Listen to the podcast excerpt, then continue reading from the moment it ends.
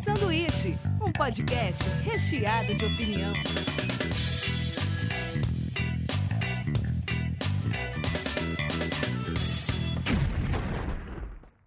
Diretamente da Springfield brasileira, começa mais um Sanduíche. Hoje eu tô aqui com Davi Caleja. E aí, como é que estamos? Soraya Alves. Olá, pessoas. E Felipe Teles. Olá, tudo bem? E hoje a gente vai trazer um pouco da série Hollywood, a série da Netflix aí, que tem bastante coisa real, bastante coisa fictícia e bastante coisa meio glee. Queria falar também ah, sim, da, claro. Dessa, me, dessa, dessa, mesa que a gente formou hoje aqui, que é muito bacana, que a gente está entre amigos aqui, Soraya, Felipe Teles, você, Bim e eu aqui. Então achei bem massa que juntou esse time. Soraya aí. já disse que é cliente, não é amiga. É. Vamos deixar. E aí eu, eu, falei, eu cheguei Nossa, aqui e falei assim, esse cliente- entre amigos. mas esse- Soraya já... Mas tem- esse cliente pode ser interpretado de várias formas, fica aí a dúvida. E Todos meus clientes são amigos, pronto. estamos falando também com vários produtores de podcast também. O Felipe tem o dele, Então, a Soraya também tem Eu acho a- que isso que seria massa. Que eu acho que é legal vocês Soraya está apresentarem. na luta Só- pelo dela. É, mas é legal Então vocês acho que falarem. antes de, a gente, antes de a gente entrar na série, podia vocês falarem um pouquinho aí quem é, o que, que vocês fazem aí e tal. E aí eu falo também. Eu sou Soraya Alves, essa pessoa linda, maravilhosa, que vocês não estão tendo a oportunidade de ver, porque vocês só estão ouvindo. E humilde. Se eu não me amar, quem vai, né? Tomando gin Eu te tônica. amo, Soraya. Eu te amo, Soraya. tomando minha gin tônica, depois de trabalhar o dia todo no B9, sou jornalista, editora do B9 já há algum tempo, e acabo participando de alguns podcasts da casa, ultimamente o cinemático, justamente falando de séries e cinema. Aliás, é, é um dos motivos porque eu- a gente chegou, pensou, falar, vamos chamar a So, porque a gente fez semana passada ou retrasada sobre o Midnight Gospel. Muito e aí eu bom. postei e você postou lá no comentário, eu Melhor massa. produção de 2020 da Netflix até agora. Lindo demais. E aí, Fê, conta aí. Primeiro eu queria dizer que eu falei que eu amo a Soraya, ela cagou pro meu Mas eu te amo também. Ela falou assim, qualquer coisa eu te... É, foi tipo assim, beleza, qualquer coisa Vamos eu te falando. É, Eu te amo, bebê, eu te amo. Tá bom. É, bom, eu sou o Felipe Teles, talvez alguns me conheçam é, pelo rádio, eu trabalhei muito tempo em rádio aqui em Bauru. Hoje em dia eu sou redator do Tenho Mais Discos Que Amigos e agora também sou colunista, assim como o Dani, do Social Bauru. Estou produzindo conteúdo pro Instagram, pro meu IGTV e vou começar também a aparecer lá no Social Bauru falando de música toda semana. Basicamente é isso. Eu sou formado em jornalismo, tenho experiência aí no rádio, digital, várias coisas. É isso, acho. É, eu, eu sou o menos gabaritado para estar aqui, obviamente, porque Ah, na verdade. Não, a verdade é que eu sou, é, tô mais como entusiasta, né? Eu gosto de cinema, gosto de séries, de filmes. E ah, meu ramo não é jornalismo, nem tenho nada a ver com podcast. Tem um bar aqui em Bauru que chama Tudo Lounge Pub. E as Então você bandas. tem então, tudo a ver com jornalismo, né, Davi? Porque você abastece os jornalistas. O, Sim, o Davi é o cara que reúne todo o movimento underground aqui de, de Bauru. É o. é, eu gosto dessa posição, eu gosto de estar nesse meio aí, cara. Eu gosto de estar entre o underground e as pessoas que não são underground, mas podem estar conectadas de alguma forma. É tipo Então, Lollapalooza, entusiasta. né? Entre o indie, entre o mainstream. Exato, exatamente. E aí, fala você também, Dani. A gente também. Seria legal se você falar um pouquinho da sua trajetória.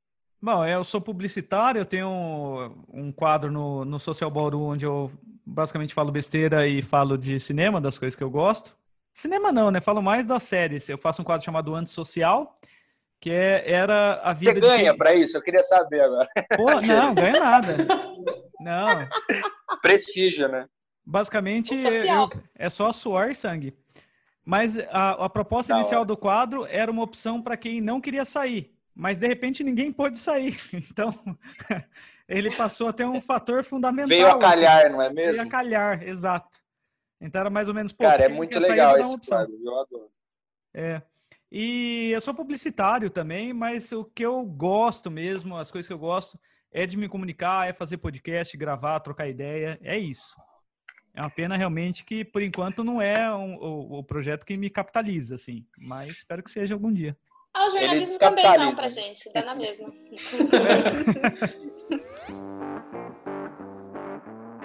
É uma série original do Netflix, né? São sete episódios e ela é criada pelo Ryan Murphy. Algumas pessoas já o conhecem por algumas séries, né? Tipo é, Glee, né? Glee é uma delas. O American Horror Story. Acho que The Politicians ele também deve ter feito, se eu não me engano. Sim. Comer, Rezar e Amar. tipo, Sim. tem umas Pose. Pose, é. E também com outro parceiro Pose dele, que é um roteirista, que é o Ian Bremen, né? Que também fez Glee, que assinou alguns episódios do Law and Order, CSI e tal. Então é uma duplinha aí, mas a- o cabeça mesmo acho que é o Ryan Murphy. E é uma série que gastou 300 milhões de reais. São sete episódios e ela foi gravada relativamente rápido, cara. Ela foi começou a gravar em outubro de 2019 e já foi liberada agora em maio de 2020. Só um detalhe, acho que 300 milhões é o contrato do Ryan Murphy com a Netflix, né? Que são de cinco Ah, anos. São cinco anos. E Ele esse- ainda tem o É, contrato. É, e- esse é só a segunda produção dele dentro da Netflix, então ainda vai vir muito mais coisa aí. É, a questão é se ele vai querer. Porque acho que o American Horror Story também era para ser uma, um, umas É, é só e acabou vindo outras, né? A questão é se isso vai acontecer com essa série também, o que pode ser um erro, se ele tentar conectar, ou se ele quiser fazer histórias um pouco mais avulsas e tal, acho que pode ser Com um- outros personagens, é talvez, né? O, o American Horror Story. Então.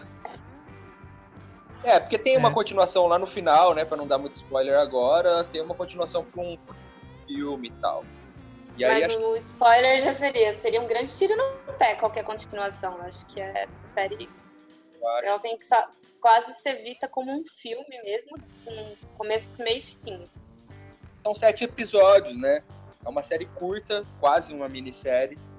O que eu acho que é um problema pra série, mas depois a gente pode desenvolver um pouco melhor isso lá pra frente. E agora, acho que se alguém quiser tomar a, a rédea pra falar um pouco do time que ele juntou, porque é uns atores muito bons, né, cara? E a sinopse, assim, basicamente é uma série que mostra a Hollywood dos anos 40 é, e vai mostrando alguns personagens que estão tentando ingressar nessa, nessa indústria do cinema, o que eles precisam fazer, o que, os papéis que eles estão tentando embarcar, e ao mesmo tempo como essa indústria do cinema funciona. A sinopse é essa, né? Agora, se é a, a- real Hollywood que a gente conhece ou não, tem que assistir. É, na verdade, esse é um contexto que, que é, a- a série mistura um pouco, né? Do que é ficção e o que é real. Eu acho que esse contexto existe um pouco, porque os soldados estavam voltando da guerra, é, como Marlon Brando, que é uma das inspirações para o, o personagem principal aí da série. Porque ele é inspirado em três, três pessoas, né? Ele não é um personagem real, mas ele é inspirado em três. Acho que, a, se eu não me engano, é o James Dean, Marlon Brando e um outro lá. E o Marlon Brando teve essa coisa de voltar da guerra e realmente tentar entrar pro mundo de Hollywood e Tem uma- tal. E aí tem toda essa história.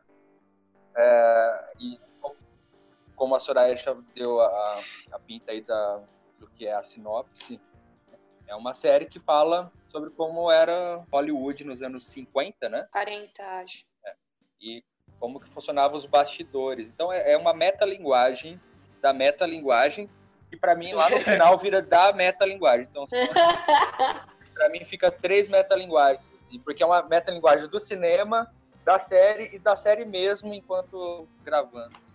É meio, meio confuso, mas vocês vão entender. O que eu acho curioso é que a gente vê, por exemplo, isso aí na- nos anos 40, você fala assim, ah, mas isso anos 40 já mudou, né? Hoje em dia é diferente. Daí, tipo, há dois, três anos atrás, teve as denúncias de, de abusos que aconteciam lá iguaizinhos, ou até piores, né? Então, tipo, a indústria do poder que eles têm lá é, é sensacional, mas eu não vou entrar em spoiler. É, As grandes questões que a série trata, que é legal dar uma, uma breve, breve resumida, ela vai falar sobre assédio, sobre né, abuso, sobre essa escalada ao sucesso, independente do que tenha que ser feito. Fala sobre homofobia, preconceito, Racismo também, preconceito né? prostituição, machismo. E eu acho que são temas muito atuais. E aí que entra depois, a gente pode entrar um pouquinho mais falando um pouquinho da série mais pra frente, que daí na, já contendo alguns spoilers. Mas o, o escopo da série é, é, meio que isso, né? Ele fala sobre todos esses temas bem polêmicos e atuais. Eu não, eu, eu não. Vocês falaram aí que é do mesmo cara que fez Glee. Eu não sabia dessa informação. E aí eu não sei se vocês é. viram é. essa semana é, uma atriz lá de Glee chamada Samantha Ware.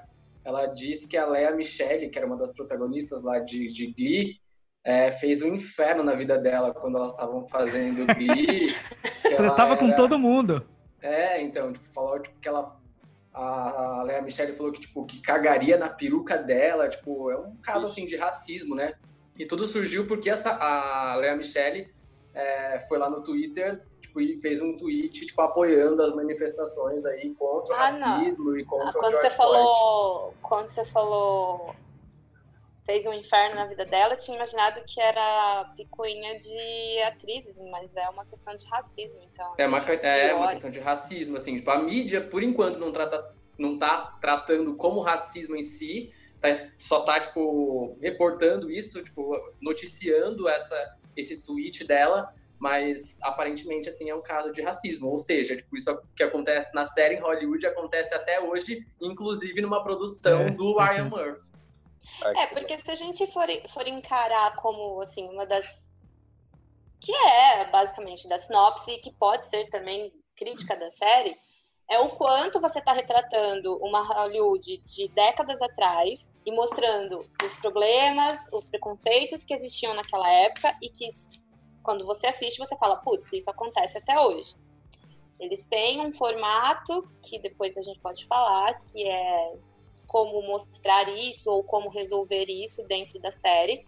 Mas a gente sabe que na vida real lá ainda acontece e aqui no mundo, no nosso dia a dia também acontece. Então, acho que as primeiras análises das críticas sociais que a série faz já parte daí, né? Tipo, é uma coisa que as décadas não mudaram, esses preconceitos e essas, essas lutas continuam as mesmas, né? Até mesmo essa a guerra de poder dentro dos atores e tudo mais, é, lá não tem tanto, até eles até se apoiam bastante, né, dentro dessa série. Mas dentro do Glee, por exemplo, o Felipe falou da Lea Michele, ela quebrava o pau com a galera lá. Não, é, não foi só com uma atriz ou outra. Até parece que a atriz que fez a Santana também, é, elas brigavam muito. Todo mundo fala que ela era muito parecida com o personagem dela lá, que era um personagem egocêntrico. Falam que a atriz era muito parecida com Ah, então você assistia a Glee, hein, Daniel? Assisti. A primeira temporada eu acho uma temporada perfeita, eu acho muito boa. Realmente, de verdade, eu adoro a primeira temporada de Glee. Eu comecei a não gostar quando a galera começou a cantar do nada. Quando, quando a galera cantava e tinha um contexto para cantar, tudo bem, mas quando virou muito musical, não é minha praia. Eu falei, ah, hum, Gente, não. eu odeio musical. Eu fui assistir aquele filme La La Land, eu saí no meio do filme, sei lá, com 15 minutos. eu odeio também. Não, tem alguns, eu tem odeio. alguns. O que me incomoda um pouco na série é porque ela tem essa coisa meio Broadway, né? Tudo muito certinho. Mas eu não vou entrar nas críticas agora, porque pode ser que role algum spoiler nas críticas. Eu só queria salientar que eu, eu fui assistir. Ó, é a segunda vez que eu tô no, no podcast, no sanduíche aqui. A primeira vez é, eu vim porque eu assisti Midnight Gospel por, por conta de uma dica do Daniel. E agora eu tô de novo aqui por conta de uma dica do Felipe Teles, porque ele que deu a dica da, da série. Hum. É, tinha falado em algum vídeo que ele tá gravando e tal. E aí eu assisti. Eu acho que já dá para puxar então, assim, a gente já deu um escopozinho aí de quem fez a série, o que é basicamente a história aqui, de quem está participando. Quem gostou, quem não gostou, quem achou mais ou menos. Qual é o, a média aqui? Vocês gostaram? Eu gostei muito. E aí, Então, é, eu vou falar. Eu vou falar Felipe o, o que eu. Eu gostei de retratar algumas realidades, mas assim, enxergando dentro do Ryan Murphy, do, do tipo dele, eu acho que ele tem uma visão igual ao Tarantino. Ele tem um tipo de realidade dele, então a forma de acabar as coisas dele, que a gente vai falar Daniel, mais pra frente. você gostou da série ou não gostou da série? é foda ficar fazendo curva, né? Eu gostei, eu gostei. Com ressalvas eu gostei, vai. Bom, cê, cê tá o meu tentando... também é esse, é com ressalvas, mas eu gostei. Davi. Cara, eu, gost... eu tô com o Felipe Teles, eu gostei, mas com vocês também, porque tenho minhas ressalvas, porque eu acho que ele tenta resolver tudo muito rápido. Ele traz muitas questões em sete episódios, é muito, muito curto, sabe? Eu acho que. Então, querido ouvinte, você já tem uma média que os quatro gostaram. O Felipe amou, as outras pessoas gostaram. Então, já pode assistir e continuar ouvindo o podcast. Vale a pena, vale, vale a pipoca, com certeza. Vocês são muito críticos, gente. Eu sou mais de boa, o mundo tá pegando fogo, tem que ficar mais suave, não dá pra ficar. Uma das coisas interessantes, cara, é os atores que estão ali, né, cara? Então, para quem tá acostumado a ver, ver o Jim Parsons no, no, no, Big Bang Theory, vai ter uma grande surpresa na série, porque ele tá incrível. Você não enxerga ele, né? Você não vê ele como o cara do Big Bang. Você lembra na primeira vez, depois você já esquece que é o cara. É, e... e você fica com raiva dele, né? Tipo, e aí, Muita raiva. Isso é ele é um... Muito... Isso Mas é aí a gente pode do, do ator tipo, fazendo um bom trabalho, quando você tem raiva do personagem que ele tá fazendo. Tem dois personagens que você fica com raiva, né? Ele e o dono do. Aliás, uh, Sim. pode ser que daqui para frente aconteça alguns spoilers. Então, é, se você não Vai assistiu rolar. a série, eu acho que seria legal você ou parar um pouquinho por aqui ir lá assistir, depois voltar. Ou se você não liga pra. Coisa pouca, assim, sete episódios. Vai lá, assiste rapidão e volta. Cara, é, porque depois eu não quero nenhum hater na rede social falando que eu dei spoiler nenhum, entendeu? É, vai lá e a assiste. Gente, a gente fica esperando aqui você, vai lá.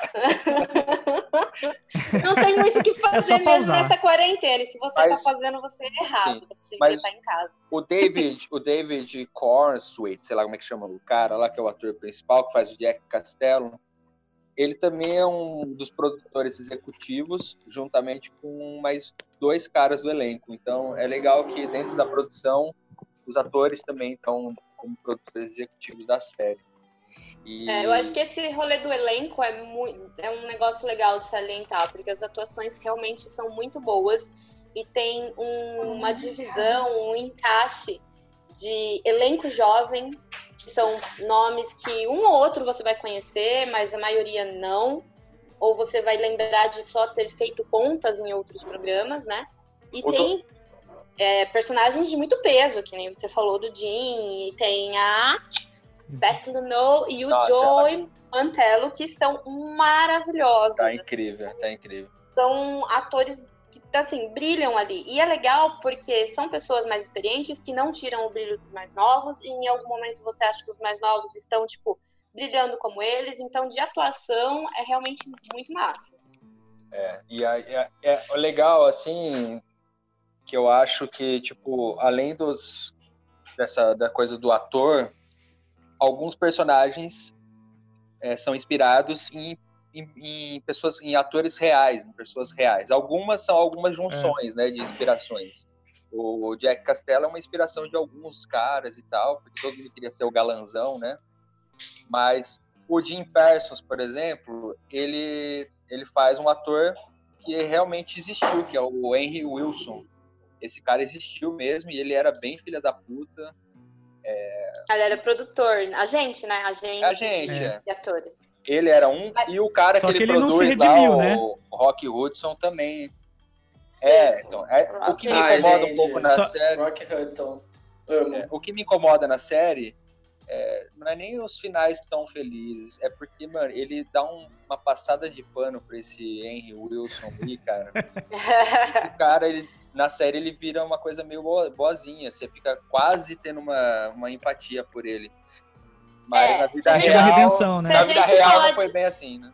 Se a gente falar de spoiler, então já é assim, é uma, uma retratação de Hollywood, só que uma Hollywood dos sonhos. Então tudo que vai acabar acontecendo ali vai dar certo. Nada vai dar errado, todo mundo consegue seus papéis, ou quando dá errado. Todo assim, mundo ganha Oscar? Minimamente. Eu fui indicada ao Oscar, mas não ganhei, entendeu? é, tipo, esse é o nível de deu errado é. da, do rolê. Fazendo um paralelo para ficar assim, talvez fácil de entender, é o que é, Era Uma Vez em Hollywood do Tarantino fez no filme o ano passado, só que o Tarantino tem toda a sua estética, mais grotesca, mais violenta, mas ele não deixa de dar um final para aquela história real, que era de um massacre que matou a atriz, a mulher do Bolan, né, se eu não me engano. Do Era do Polan. Era do. É, ma- matou a Sharon Tate, a grávida, e era- todo mundo que tava Ela na era casa. do Polan, né? É a vizinha do. esposa dele. Na série, na- no filme, ele não- ela não morre, né? É, na, na série, a, a galera do Charlie Manson não invade nem a casa dela, invade a casa do lado. Então, isso seria a Hollywood era uma vez. O, o sonho se não tivesse acontecido um massacre que matou uma atriz super famosa e é, esposa de um, de um dos maiores diretores da época. Hollywood da Netflix é a mesma coisa. Ela te dá uma Hollywood que não é a real e que é uma, uma Hollywood dos sonhos caso a primeira pessoa negra que tivesse conquistado um papel de protagonista tivesse acontecido lá nos anos 40. Caso um casal gay tivesse tido a coragem de. Não é exatamente coragem, mas tivesse enfrentado né, todo aquele preconceito do momento por ter conseguido ser um roteirista, por ter conseguido ser um ator do filme e tivesse aparecido no Oscar como casal gay pela primeira vez lá na década de 40. Então, eles propõem que as mudanças, eles mostram os preconceitos, eles mostram as dificuldades, mas eles propõem que as mudanças teriam começado muito antes. Em que, então, talvez hoje, em 2020, a gente não estaria falando de um primeiro casal gay que foi no tapete vermelho, entendeu? Isso já teria acontecido há muito tempo. Então, é é uma Hollywood de sonhos, porque a gente sabe que nenhuma dessas pessoas conseguiu isso, porque elas não conseguiram esses papéis, elas não conseguiram ser aceitas naquela época, do mesmo jeito que ainda não são. Eu vou dar cinco estrelas é pra difícil. Soraya agora. Agora eu vou respirar, deixa eu tomar minha gin. É muito louco, assim, porque na hora que você olha a parte real da coisa, a, a Camille, né, que é uma das personagens, ela é inspirada numa mulher mesmo, só que ela, na vida real, ela se suicidou mesmo, né? Então, é bem pesada a história. No filme, ela, ela desiste. de- No filme, ela, na, na série, ela tenta se matar, mas desiste, né? É outra coisa que o, o Ryan muda também, mas na, na vida real ela se mata. E realmente, né, em 80 anos, só uma pessoa negra conseguiu no Oscar, né, que acho que foi no Vento Levou, né? O o motivo que a atriz que se matou também chegou a, a esse extremo também é muito triste. Ela pegava alguns papéis, parece que depois que ela pediu o divórcio de um relacionamento abusivo que ela tinha, é, ela não conseguiu mais papel. O cara tinha outra família com um filho até, o cara que ela é casada, essa mulher que pulou do letreiro. Sim. E quando ela se divorciou do cara, não conseguiu mais papel nenhum. Então, tipo, cara, a, a realidade ali, ele, ele deu uma invernizada, assim, bem suave, bem assim, cara, vou, vou trazer um mundo para vocês né? que eu vou... É, e aquele, o, o ator também que entrou de mão dada, revelando que ele era gay, ele só revelou o ator de verdade, que era realmente gay, um galã gay, ele só foi revelar, se eu não me engano, já velho. Nos anos sabe? 80. Na época novo dele, ele... É, É, verdade, ele 80. nunca nem assumiu mesmo, né? O, o Rock Hudson, ele nunca assumiu. Ele sempre teve a questão de se ele era gay ou não. Ele casou com uma secretária. é, É. O casamento durou três anos. Só que em em 85 ele descobriu o HIV. E a mídia noticiou muito. E aí, para a mídia da época, era a confirmação de que ele era gay. Mas ele morreu em 85 mesmo e nunca foi assumido. E ele era um ator ruim mesmo, né? Porque ele teve que gravar 27 Ele era. vezes uma ele frase. era, coitado, ele uma era. frase, ele teve, e isso é real, tem- isso se passa na série, lá diminui as tentativas, mas ele teve, ele teve que fazer 27 vezes a mesma cena para falar uma frase, cara.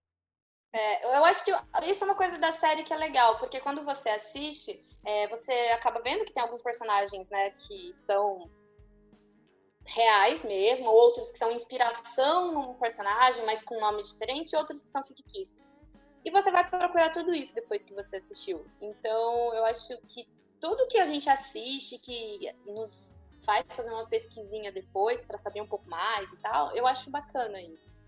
E é isso também, porque assim, ó, a, questão do Oscar, né? O Oscar de direção a um negro foi só em 2014.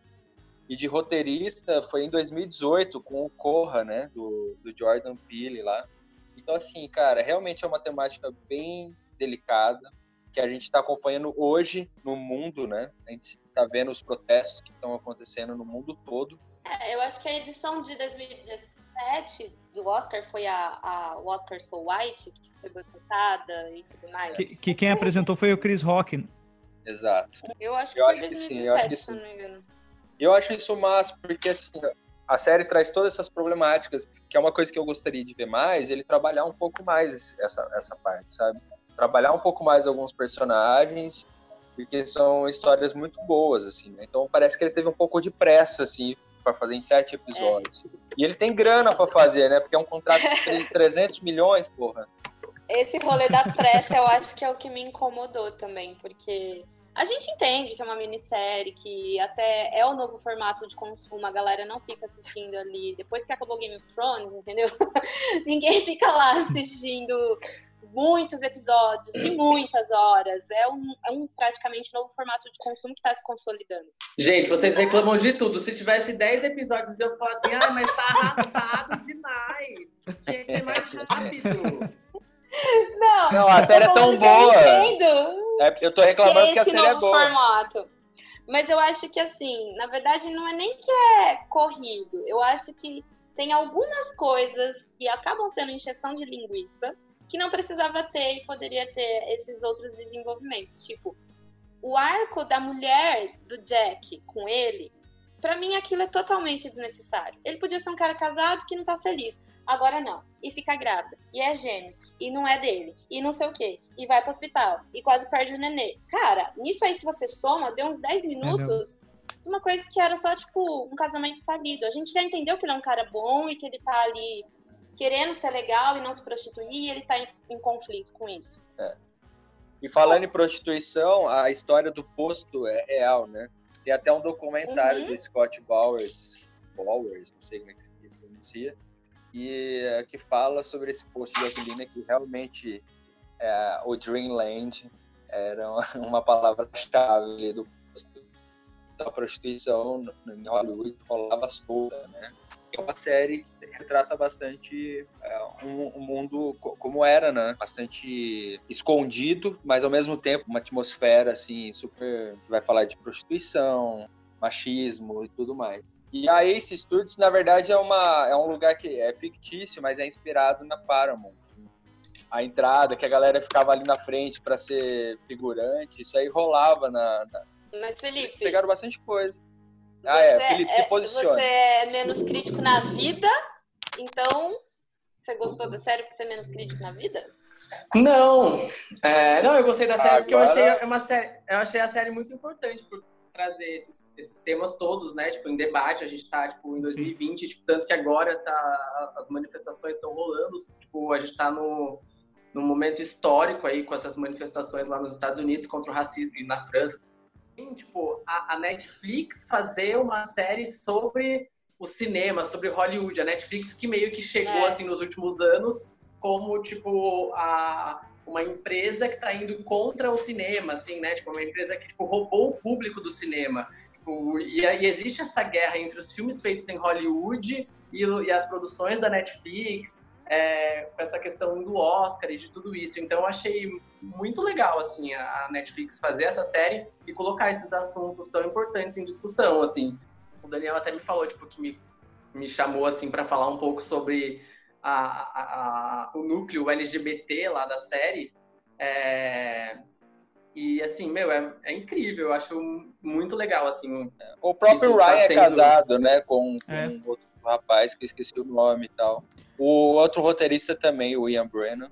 O, o Ryan, até quando ele fazia Glee, tinha personagens que eram um pouco inspirados na história dele, assim. Sabe? Da descoberta da vida dele, de como foi revelar. É, eu acho que muito didático, porque eles repetem o mesmo texto em vários diálogos e com personagens diferentes, que é quando eu era uma criança lá na minha cidadezinha, lá na minha fazenda, eu não tinha alguém que eu via na, na tela e, e imaginava. E me via naquela, naquela pessoa, naquele filme. Dentro isso é mostrado reuniões- no final, né, na cena É. do Oscar. dentro das reuniões, os caras, né, para convencer a fazer o filme, eles falam assim: mas imagina para aquela menina da fazenda de algodão ver uma protagonista negra, como vai ser importante para ela. Então, assim, isso em alguns momentos é até repetido demais, só que não é demais, porque a gente está vendo exatamente como o Felipe falou, está tendo protesto hoje. Então, se está tendo protesto hoje para pedir mudança, é porque as pessoas ainda não entenderam. Então, se as pessoas não, ainda não mais... entenderam, você tem que desenhar repetidamente no mesmo diálogo 20 vezes. Isso é, isso é, isso é sei lá, eu achei uma tática muito massa. Para trazer para um cenário mais próximo da gente aqui. Gente, eu tô gritando? Não? É. Por... Tá. Para trazer para um cenário mais próximo aqui da gente, é só ver, tipo, aqui, há, há, alguns meses aí, quando a Maju começou a apresentar o jornal hoje, que saiu em todos os sites aquela garota, menininha, Exato. preta, de cabelinho, Black Power, falando, tipo, que ela amava assistir o jornal hoje porque ela gostava de ver a Maju, que era parecida com ela na televisão, Exato, sabe? exato. É. E tem gente que ainda não entende o que é essa representatividade, né? Então, eles explicarem dessa forma, e em todos os núcleos, isso que foi legal, né? Que explicou Sim. pro núcleo da menina negra, do cara gay, do cara gay negro, da mulher branca. Porque tem todas essas ramificações. A filha do chefão. É, é, tem todas essas Privilégios ramificações. brancos. Porque e tinha tudo pra é ser uma... cuzona, né, na série, é... mas ela acaba E ela é legal. Essa coisa das, das, dos diferentes vertentes militantes que acabam, às vezes, discutindo e, na verdade, não tinha que discutir. Que é essa questão de, tipo, Cara, a homofobia, ela existe. A homofobia que o homem negro passa é diferente da homofobia que o homem branco passa. A mulher negra é diferente do, do machismo que ela sofre com o racismo, é diferente do machismo que a mulher branca sofre. Então, isso também foi muito massa na série, porque eles mostraram não só um núcleo LGBT branco ou, né, é, um núcleo hétero negro, tem de tudo. E isso foi muito plural, isso foi muito As classes também, também, né? Tipo, é. das pessoas. É, é, porque ali a mulher. que chegam lá e, e contratam as, os garotos de programa, ou na festa, naquela festa que tem. Como chama aquela festa mesmo? Do George Cuckoo. É, que vai todo mundo, enfim, uma é, loucura. E ao mesmo tempo a mulher branca rica não deixa de sofrer o machismo dos caras brancos ricos ali dentro da empresa. Então Ela isso foi muito bem colocado. Até a mulher do dono do estúdio, Qual né? Qual é o personagem preferido de vocês, gente? Hã? Qual é o personagem preferido de vocês? Difícil. Cara. Eu, eu acho que o Art, o roteirista. Eu é, acho que Eu acho gosto que eu Art também. Eu gosto do Samuels, cara, porque ele é um cara que depois ele, ele briga muito, assim, pra, pra ser feita a coisa, sabe? Pode me demitir então, foda-se. se não for fazer desse jeito esse filme, eu não quero, sabe? Eu achei muito bom. Eu fiquei chocado lá no final com, a, com o plot twist lá da, da, cena. Eu fiquei, eu não vou falar, né? Óbvio que é um, é um spoiler muito grande, mas. Já temos, já estamos na área de spoiler, pode falar. Quem tá aqui já, já mas abraçou o spoiler. É muito. É, é verdade. É. Mas ah, já pode falar, pode. Ah, mas é que a, acho que não vou falar, mas é que a cena indica tudo para aparecer outra pessoa naquela é. situação. Ah, tá. E aí de repente você vê assim, você fala assim, caralho, velho. Não, verdade, esse cara Alguém é morre, legal. Esse Alguém é morre, tem um velório é. e a gente é. imagina quem é. é mas ó, uma coisa que é, tem que ser falado da série, ela tem uma fotografia impecável. Sim. Os figurinistas apavoraram no rolê a trilha sonora é muito boa e os, e os atores, cara, estão apavorando muito, assim, né? Eu gostei muito. É, Gente, o tanto que eu chorei na cena do Oscar, eu não, não tá escrito. Eu Mas fiquei eu... numa, numa expectativa, numa ansiedade. Eu acho chorei, que isso é bom. Muito. Eu acho que isso é bom porque é o que você falou. É, pro momento, é uma série realmente que dá um quentinho no coração. De você ver como talvez pode ser lá na frente, como. É, uma, é um, uma Hollywood dos sonhos. E a Hollywood, ela faz o que pra gente? Ela projeta o sonho de todo mundo, quase. Ela foi construída para isso. É. Então dá um quentinho no coração. Ah, então por isso que eu gostei.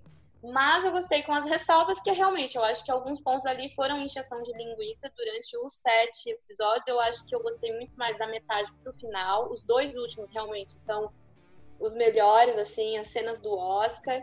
É, eu acho que eu nem chorei mais, porque fica muito óbvio também como é construído as cenas do Oscar, né? A quem eles dão destaque, a gente sabe que vai ter. Eu sou sentimental, eu sou sensível, eu choro. Eu, eu, meu personagem preferido, assim, é o, é o Hudson, porque Eu ele é todo sabia, amorzinho, ele acredita no amor. E aí eu Ele aqui inocente, né? sofrendo junto com ele. Ai, olha, Eu Você queria- sabia, Você Fê. queria pôr ele no colo, né? Eu entendi. Nossa, eu disse como. Agora, que fala sobre o abuso, né? Sobre aquela coisa do teste do sofá, né? Que isso tá, tá dentro da série por vários motivos, assim. E aí eu separei aqui para a gente ver como é, as coisas não mudaram realmente. Eu separei uma lista de, de diretores abusivos. Putz. então, assim, é, o Ô, Stanley Davi, mas Kubrick- era pra ter uma hora só, não 24. É, é verdade. Mas, mas eu vou falar só os cabeção. Stanley Kubrick, né, ele tá na lista de, de, de falo, Tipo, ele tratava muito mal a atriz no, no Odisseia. No Odisseia, não, no Iluminado. E fazia com que a equipe inteira tratasse ela mal também, para ela chegar no ápice da coisa. O, F- o Hitchcock também foi um cara que passou pela lista, né? Ele abusou bastante da, da atriz em relação a tipo, colocar pássaros de verdade na- dentro do imagem. O Bertolucci, não preciso nem falar, no último Tango né? Paris. É, ah, puta, isso de é pesado. Pesado de, pra cacete. Puta A merda. atriz não estava sabendo que ia ser real isso. Ela foi O Polanski, foi né? até, o Polanski foi preso, inclusive. A gente falou do Polanski aqui no filme Tarantino, ele já chegou a ser preso por estupro. O Woody Allen, a gente já conhece a história dele com a filha adotiva, que até hoje está bem mal resolvida. Lars von Trier, a Bjork falou que nunca mais trampa com o Bjork, com, com o von Trier. Ah, o, o- e o Tarantino também, cara. Ele Cara. entrou, a uma turma, a uma turma falou que nunca mais trabalha com ele. assim. Então, Ele, ele, Cara, o- esses abusos eles acontecem até. E isso só para falar dos diretores mais importantes, mas é, é o que você falou, tipo, é a indústria inteira, entendeu? E é uma coisa que a série mostra, é desde o agente, o agente que te promete a- assim, ajudar, né, que é o, seria o trabalho dele, a você fazer um teste. Ou seja, é só É, fazer um que- teste. Não é nem garantia que você vai conseguir o papel, entendeu? Mas você tem que dormir com o cara, você tem que fazer um boquete. E é interessante deles colocarem que é, é, dentro da indústria cinematográfica isso acontece também para os homens, né? Os homens também são coagidos a fazer gente, isso. dá uma dó do do Rock Hudson aquela hora nessa cena. Mas com raiva, é. né? Mas eu É. gostei que ele depois demonstra a raiva, né? igual, outra coisa que, que tem que falar também é igual. é- é- Tá, Tá, bom, Soraya. você uma não vai coisa me que- cortar, não, ó. O meu lugar de fala aqui. Uma coisa pesada também, que é, que é duro também, é que muita gente não fez, mas passou um panão, né? Igual o, o- o Tarantino também, por mais que eu goste dos filmes dele, gosto da. Eu gosto de toda. Todos os filmes do Tarantino eu gosto muito. Mas ele passou um pano pro cara da Miramax. Ele sabia de tudo, todo mundo sabia, todo mundo em volta sabia. E, e quando foi, todo mundo fez uma carinha de surpresa, tipo, é mesmo? Pô, nossa, chocado, né? Depois eles admitiram que já sabiam. Fica aí até uma dica de uma série da Apple TV que trata sobre esse assunto, que é a The, Morning Show. Quase que eu falo. É muita série na cabeça, gente. Ô, É Rock Hudson! É a 72 tomates. Mas é a série The Morning Show, que é com a Jennifer Aniston, inclusive é a volta dela, depois de Friends, ela só fez isso na TV. E do Steve Carell, que também é a volta dele é, depois de The Office. E mostra es- esse universo das pessoas que trabalham com entretenimento, com comunicação e que passam pano, sabendo das coisas que acontecem dentro da empresa, mas aí tem a primeira denúncia, aí vem uma enxurrada de denúncia e as pessoas desacreditam porque, porra, o cara é muito legal, ele não ia fazer isso. Então, é, é bem isso que acontece dentro da indústria cinematográfica, e não só cinematográfica, né? Se a gente for ver dentro da música, tem isso, dentro de tudo. Eu tô achando massa no momento atual que as pessoas estão se posicionando assim de alguma forma, tentando entender o lugar de fala também, né? Mas toda essa manifestação acerca de racismo, aqui em Bauru a gente está vendo o movimento das meninas com uma hashtag chamada Exposed Bauru, falando Ai, a de de, ai, eu não, não tô na de Bauru, eu recebi a de Jaú. Tá Ah, é? Tá rolando? Aí Tá eu com- vi, Tá tava com quase das 200 cidades. nomes. Quase 200 Nossa, a de Jaú eu li, eu conheci assim, que eu fiz, nossa, mas tá muito jovem esse Exposed. Vou começar a colocar os 30 a mais aqui. Eu conheci uns três de Muito Bauru jovem. também.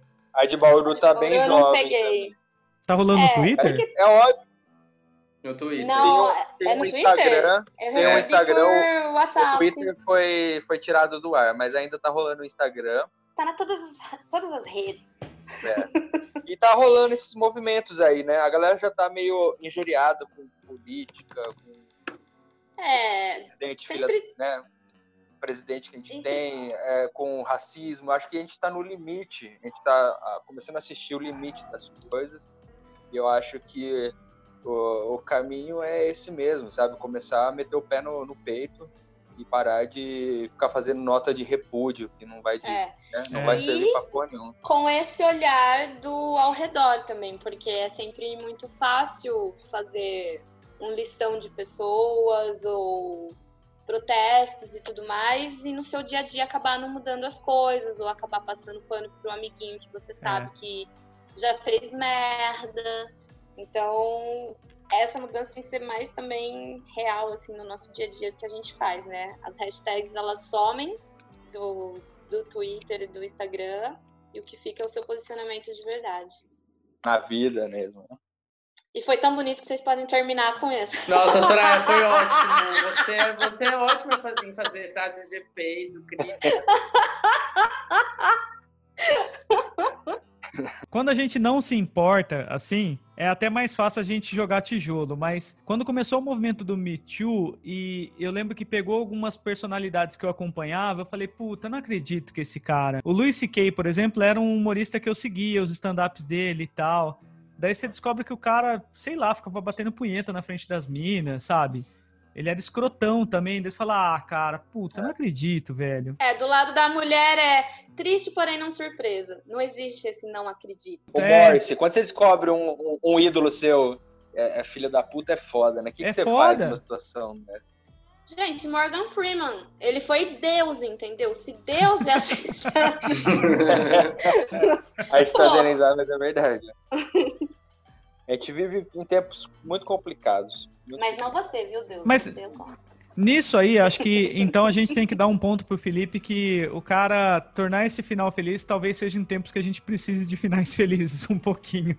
Pelo menos um pouquinho de final feliz dentro da, de- do momento que a gente tá. que tá Ai, sim, é o que eu falei, é um quentinho no coração, assim. Que seja E na é de ficção. que não- esperança, é, é de esperança, porque assim, tudo que a gente vê ali não é uma ficção Star Wars, entendeu? Tipo, É possível. é factível, Era né? possível naquela época, é possível hoje. Sobre a série, é, é uma puta de uma série. Eu gostei muito de assistir, fiquei muito feliz de assistir, apesar dessas pontuações que a gente fez aqui.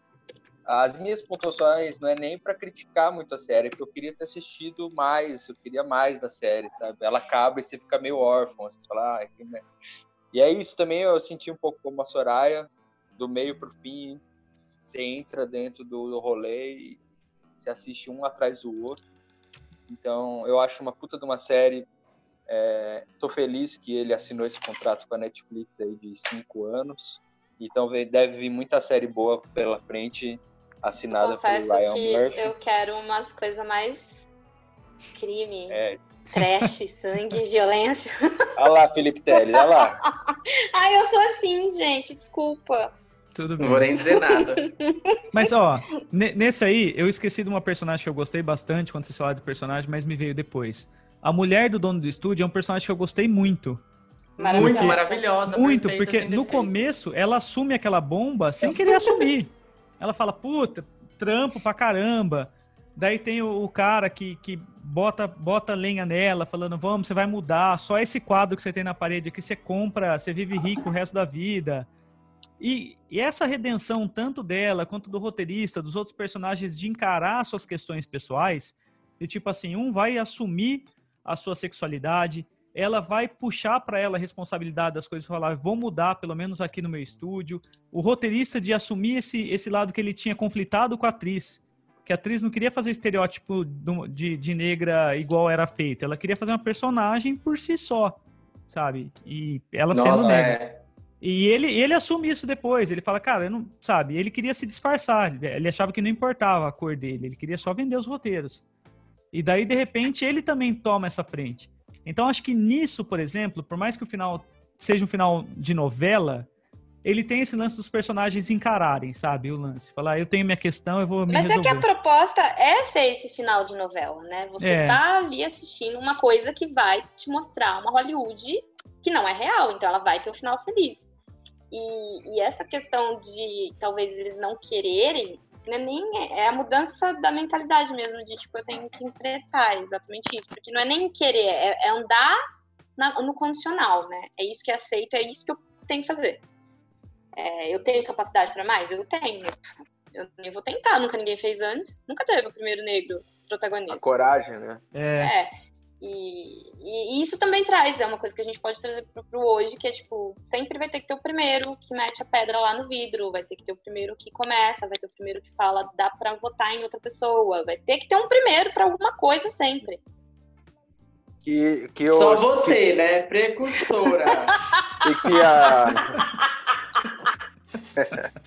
e que as vidas que as vidas importem mais do que tijolos, né? As pessoas estão super preocupadas que estão destruindo as coisas lá e pouquíssimo preocupada com as vidas que estão sendo tiradas. Então acho que é isso, cara. Acho que está no momento de, de se posicionar. Não dá mais para ser é, neutro, eu acho, sabe? Eu acho uma pessoa neutra agora. Ela escolheu já um lado é. e total. contra todas essas todos esses problemas que a gente convive. Então não dá A mais gente pra ser acabou rodando, rodando, e todo mundo gostou da série, todo mundo saiu pensativo, todo mundo quer se É. posicionar mais. Mas vocês querem pagar de criticão, não sei É. Não, desde o começo.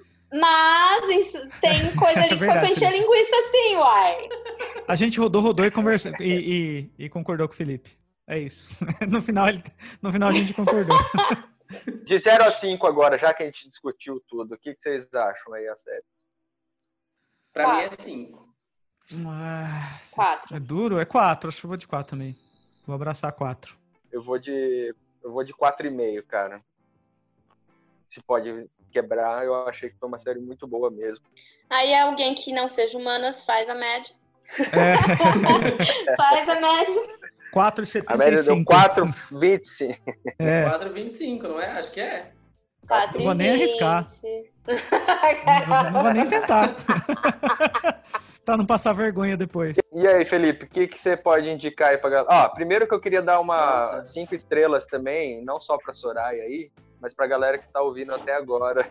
se você chegou até agora, se você aguentou a gente falando até agora, você tá de parabéns. Parabéns, guerreirinho. E comenta aí onde você tá vendo aí, o que vocês, as impressões que vocês acharam também da série. Às vezes vocês notaram alguma coisa que a gente não viu aqui. É, Agora entra a vinheta de dicas. Tem um livro pra quem curte saber a vida dos diretores e tudo mais que a gente tá falando que vários deles estão cheios de podre, que chama Como a geração sexo, drogas e rock and roll mudou Hollywood. E cara, tem bastante coisa do Coppola, do Scorsese, tem de todos eles. E, e, e volto a falar, às vezes, se você não quer estragar a imagem que você tem, às vezes não vale a pena ler. Porque os bastidores assim, você fica sabendo de bastante coisa bem escrotinha, sabe? Mas é um livro bem legal, assim, muito legal pra você conhecer muito de, de Hollywood também e de uma geração mais próxima ao que eles chamam da era dos produtores, né? É quando o- os diretores ainda tinham todo o poder de pegar uma verba absurda e fazer um filme autoral. E isso morreu agora. Agora é tudo filme de produtor que tem que garantir uma bilheteria. A minha dica é essa. Boa. Eu vou indicar um documentário da Netflix que chama Have a Good Trip, que acho que em português. Ai, como que é em português mesmo? Não lembro. Tô A gente chapadão. foi sem inglês, gente. Eu acho que. Não, mas o título ficou Maior Viagem, uma aventura psicodélica. É, É, um bom. documentário é, com artistas, humoristas, uma galera também de cinema e da música, contando as suas experiências com LSD e alucinógenos. Nunca olhe no espelho. E, e é muito legal. nunca, não, nunca dirija, nunca olhe no espelho, mas aí vai ter gente que fala, olhe no espelho. Então, eles contam as viagens boas que eles tiveram, as viagens não tão boas, e alguns que acabaram tipo, tendo problemas de vício com essa e outras drogas. Mas, assim, dá pra dar umas boas risadas, especialmente com a história do Sting. Então, essa é a minha dica. Eu tô um pouco na dúvida do que. Ah, eu tô assistindo algumas coisas. Eu comecei a assistir um que chama História, no, no Netflix, que é um documentário sobre as coisas. Não sei se vocês. Legal, eu comecei por a ver também. Ah, ah, e comecei a assistir uma série que chama The Edge, que é sobre uma cena de, de jazz que acontece, que eu ainda não terminei, então eu tô indicando, mas também pode ser que pode ser que não seja tão boa a indicação. Eu não, eu não sei se eu, se eu indiquei também na, no outro podcast, mas esse vale a pena indicar de novo. Eu gosto muito do Aster e ele assisti recentemente o Midsommar, eu acho que é um puta filme, não tem que assistir. É meio loucura, assim, né, o, o filme e tal, mas eu gosto muito. Eu tava re- resgatando meu histórico aqui de Netflix pra ver as coisas recentes que eu ouvi. É, um senhor estagiário, vocês viram? Não, não vi. Não. É com a Anne Hathaway e com o Robert De Niro. Ah, eu é assisti. muito legal, cara. É muito comfort movie, sabe? Ai, É um quero. cara Acho de, sei lá, hoje. tipo, 70, 75 anos, que ele tipo, se aposentou, ficou viúvo, e aí ele tá querendo fazer alguma coisa da vida dele, e aí ele entra numa startup, assim, uma empresa que, que a chefe dele, que é a Anne Hathaway, ela anda de bicicleta dentro da empresa, tipo, e aí todo mundo, tipo, é muito moderno e tal. E aí ele vai criando uma relação com ela. É muito legal esse filme, é, tipo, é, sabe, o filme é amorzinho, assim, tipo, eu amo esse tipo de filme. Eu adorei. E... Eu achei meio sessão da tarde, mas eu amei o filme. Muito, total.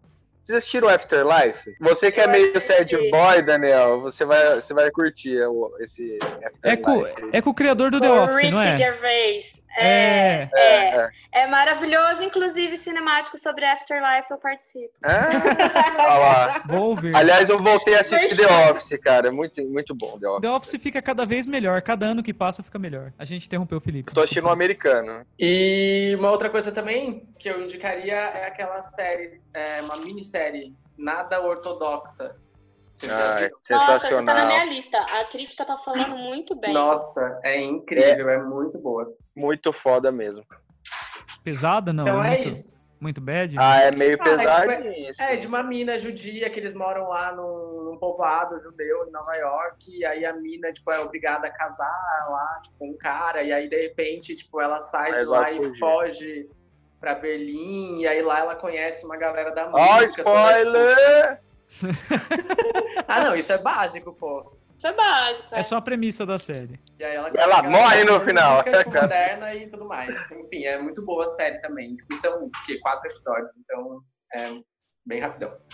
O pior é que você não pode nem brincar de dar spoiler, né? Porque você fala, ah, a pessoa morre no final e você tá brincando, quer Isso dizer é que a certo. possibilidade de ela morrer mesmo É. já não existe. Então, Aí tem o doc, da, o doc da. Eu tô numa fase de documentários de políticos pra ver se dá.